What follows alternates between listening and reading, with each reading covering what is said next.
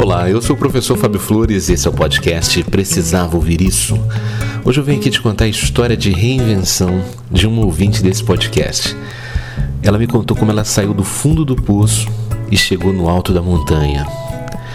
Eu acredito muito que a história dela possa te inspirar de alguma maneira, por isso eu decidi compartilhar a vivência dela e no final dessa mensagem tem uma boa surpresa para você. Essa nossa amiga, ela tem 30 anos e ela vivia um casamento de 10 anos.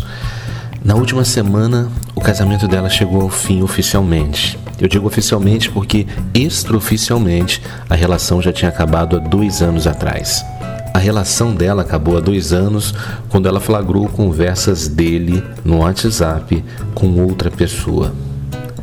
Na conversa, o então marido se dizia apaixonado por essa nova pessoa e também já fazia planos de seguir para uma nova vida conjugal.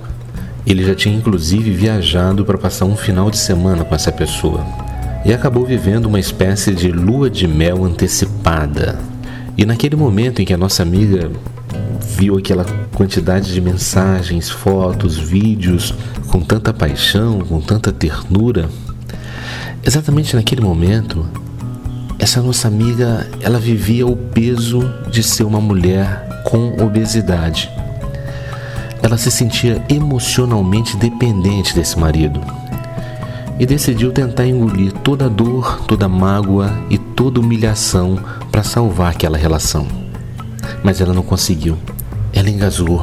Ela engasgou com tanta dor e a relação começou a morrer um pouco mais a cada dia. Embora ele tivesse prometido amar e respeitar a cada instante dessa nova vida, ela não conseguia mais retribuir o amor que ele oferecia. E para além da traição, existia mais um fantasma. O marido dela traiu com uma mulher transexual. E a sombra desse passado ficava sempre ofuscando o presente. E por mais de um ano ela viveu nessa dor. Viveu nessa dor até o dia que decidiu que, ao invés de procurar o amor dele, ela decidiu procurar o amor próprio. Fazer as pazes com a autoestima.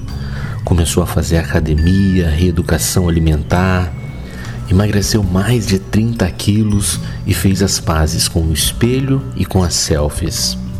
Em um determinado dia, ela notou que quem estava traindo era ela.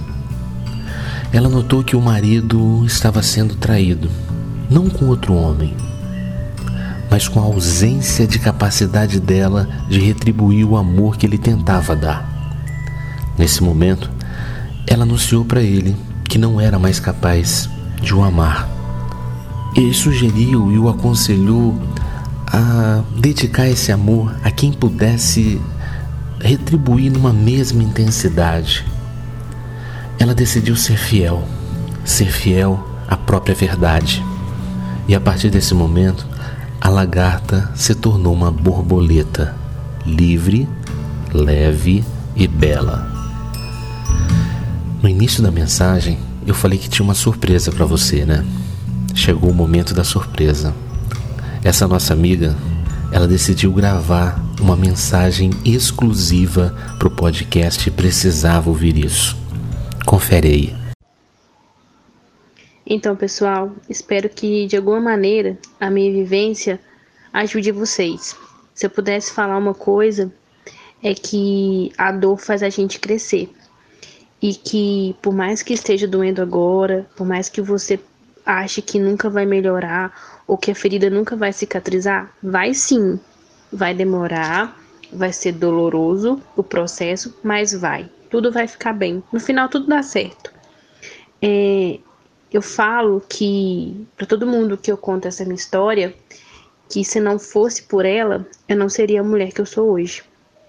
Então, valeu a dor. Lógico que não quero passar por ela de novo, porque me machucou muito, mas ao mesmo tempo me refez, me reconstruiu, ou melhor, me construiu.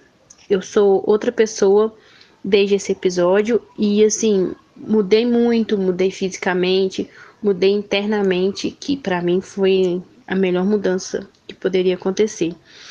Então, tenta se apegar ao lado positivo dessa dor. Sei que no momento da dor a gente não encontra, a gente só se perde no sofrimento e na angústia tipo do porquê. Mas você vai encontrar um lado bom, você vai ver que isso te fez crescer. Então, é isso. É resistir e evoluir sempre.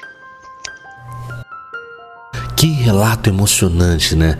Eu creio que a grande lição que fica pra gente é que, diante dos fatos, por mais graves que eles possam parecer, sempre a gente vai ter duas opções: a opção de decidir ficar com a dor ou a opção de ficar com o aprendizado. Usar o aprendizado para impulsionar e para sustentar as nossas mudanças. E você?